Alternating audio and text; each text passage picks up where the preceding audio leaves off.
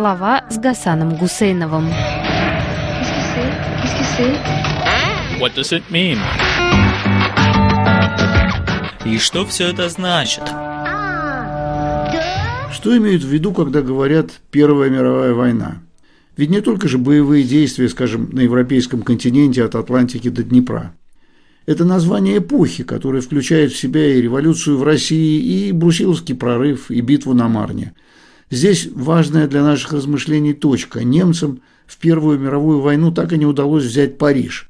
Первые бомбы упали на Париж с немецкого самолета под названием «Голубка» Таубе летом 1914 года, а последний обстрел из немецкой парижской пушки был произведен летом 1918 В промежутке между этими военными событиями происходили самые невероятные вещи.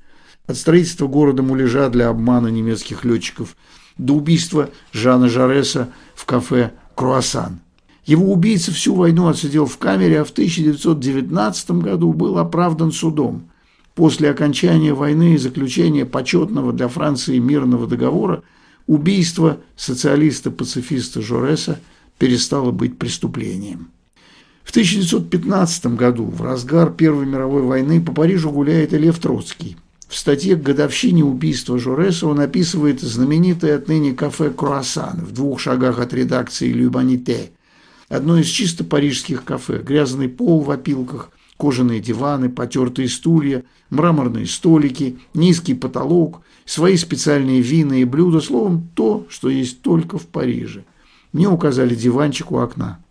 На этом месте был убит револьверным выстрелом самый гениальный сын современной Франции, писал Лев Троцкий в 1915 году. Война идет совсем рядом, а международная социал-демократия нашла для обозначения той войны, которую мы сейчас знаем как Первую мировую, обозначение, соответствовавшее марксистской идеологии – империалистическая война. Она была империалистической в том смысле, что шла между империями. Некоторые из этих империй и рухнули во время этой войны. Австро-Венгрия Оттоманская империя прямо в 1918 году, а вот Российская и Британская выжили и стали готовиться к следующей – Второй мировой войне, после которой британская распадется, а российская под маской советской еще и расширится. На смену Второй мировой пришла война холодная. Название ее нелепо для всех, кроме столиц великих держав. Неужели она была холодной для Берлина 53-го, Будапешта 56-го, Праги 68-го, Ханоя и Сайгона 55-го по 75-й год, Пномпеня 70-х годов, Кабула 70-х, 80-х, для Израиля 48-го, 1967-го, 1973 годов. Да и кончилась холодная война не слишком мирно. В начале 90-х прошла война за югославское наследство. С 1989 до сегодняшнего дня продолжается война за советское наследство. В 1990 году вторжением США в Ирак началась большая безымянная война на Большом Ближнем Востоке, включающем еще и Северную Африку. Как бы близко не касались бывших граждан Советского Союза или стран так называемого социалистического лагеря, или бывших так называемых развивающихся стран Азии, Африки и Латинской Америки, войны на бывшем постсоветском пространстве, мы видим нечто такое, что объединяет события последних лет – Российская Федерация пытается уничтожить украинское государство, значительно сократив его численность, заодно убив и многих из своих сторонников, что они перебрались в Российскую Федерацию. Азербайджан и Армения завершили 30-летний Карабахский конфликт, приведший к уходу, бегству, изгнанию всех армян из Азербайджана и всех азербайджанцев из Армении. Грузия в ходе войны за советское наследство лишилась своих автономий Абхазии и Южной Осетии. А на западном фланге бывшего социалистического мира мирно разошлись Чехия и Словакия. Если война за югославское наследство кажется почти завершенной, то война за советское перешла в фазу войны за наследие российское. Одна из последних недораспавшихся империй начала XX века, словно раненая рептилия, поджигает своим хвостом самые огнеопасные точки – Южный Кавказ и Ближний Восток, Африку и Центральную Азию.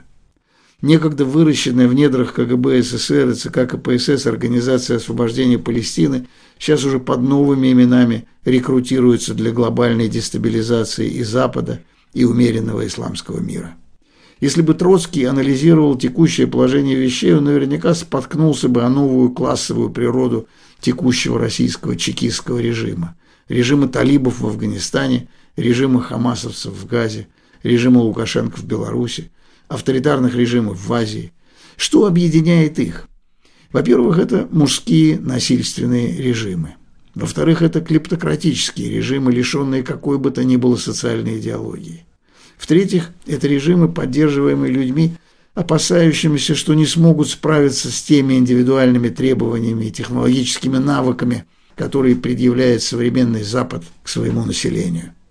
Говоря в предельно неполиткорректной форме, в новой войне против свободного мира, не дающего человеку никаких гарантий высокого дохода и социального положения, свободного мира, обрекающего многих людей на бедность, лидеры Большого Юга, от путинских вагнеровцев до хамасовских насильников, это носители и выразители низменных социальных практик, гарантирующие торжество вооруженному мужлану-насильнику. Ежедневная практика этого мира – глумление над правом, торжество доносчика над обычным человеком, торжество примитивной улюлюкающей толпы над сложным общественным устройством. Отсюда и легкость, с какой этот новый класс людей входит как нож в масло в сердцевину современного либерального общества. Вы проповедуете толерантность? Так терпите же меня с моей религией, которая не разрешает женщинам открывать лицо незнакомцам, с моими обрядами, позволяющими убивать иноверцев и отщепенцев. И чтобы никакого глобализма, оставьте нас на нашем полюсе зла и холода. Не пытайтесь перевоспитать нас в духе вседозволенности, гей-парадов и гендерного равноправия. Нет уж, наших женщин нам и насиловать. Новая мировая война – это антиглобалистский поход бородачей, Пусть в Российском Совете Безопасности заседают плешивые, безбородые бледнолицые. От старых империй времен империалистической войны они унаследовали беспримерную алчность, хорошо знакомую Троцкому. Новым в их габитусе, который и определяет характер начавшейся мировой войны, является первобытная ненависть к рискованным демократическим институтам, к той неустойчивой сложной мирной жизни, для защиты которой современный Запад довольно случайно и как бы неожиданно для хипстеров развил военную технику. Воплощением этого мирового конфликта было убийство участников молодежного международного фестиваля на границе сектора Газа. Воплощением этого конфликта является убийство в Париже и других городах Франции, совершенные головорезами, которым право на убийство внушили их религиозные лидеры. Воплощением этого конфликта является уничтожение украинских городов российскими солдатами, получившими лицензию на убийство от телеведущих российского телевидения. Особенность начавшейся войны еще и в том, что часть глобального низа проникла глубоко в само западное общество. Его лозунг «Смерть нашим врагам», «Смерть тем, кто не согласен с нами», «Мы не хотим жить в концлагере», который выстроил для нас богатый Запад, «Мы идем убивать вас», а вось мы преуспеем в этом. А если нет, то смерть на эшафоте нам милее подчинение вашим правилам, слишком сложным для простого человека. Хватит унижений. Отдайте нам наших женщин и детей, мы сами будем насиловать и воспитывать их. Конец воображаемой цитаты. Однополярный, одноглобусный глобализм требует от людей уважения к сложности – да, к раздельному сбору мусора, к переходу от ископаемых источников энергии к возобновляемым, к уважению чужой идентичности, готовности принять, что твой ребенок, родившийся мальчиком, может быть, обнаружил ошибку в программе и захотел стать девочкой, к уважению чужой жизни как своей собственной, к тому, что еврей может мирно жить по соседству с арабом, а русский с украинцем. В отличие от этого, многополярный антиглобализм должен обеспечить бандита иммунитетом от судебного преследования за убийство и похищение детей. Он должен позволить русскому президенту убивать украинцев за то, что те не хотят считать себя русскими. Многополярный антиглобализм должен обеспечить безбедную и безопасную старость головорезам и их семьям. Где, спросите вы? Да где угодно. Хоть в Венесуэле, хоть в Китае, хоть на Валдае. Вот почему война, которую сейчас разворачивается на этой планете, это война тех, кто живет на глобусе, с теми, кто населяет плоскую Землю. Кто знает, как ее назовут, эту войну? Может быть, первой глобальной?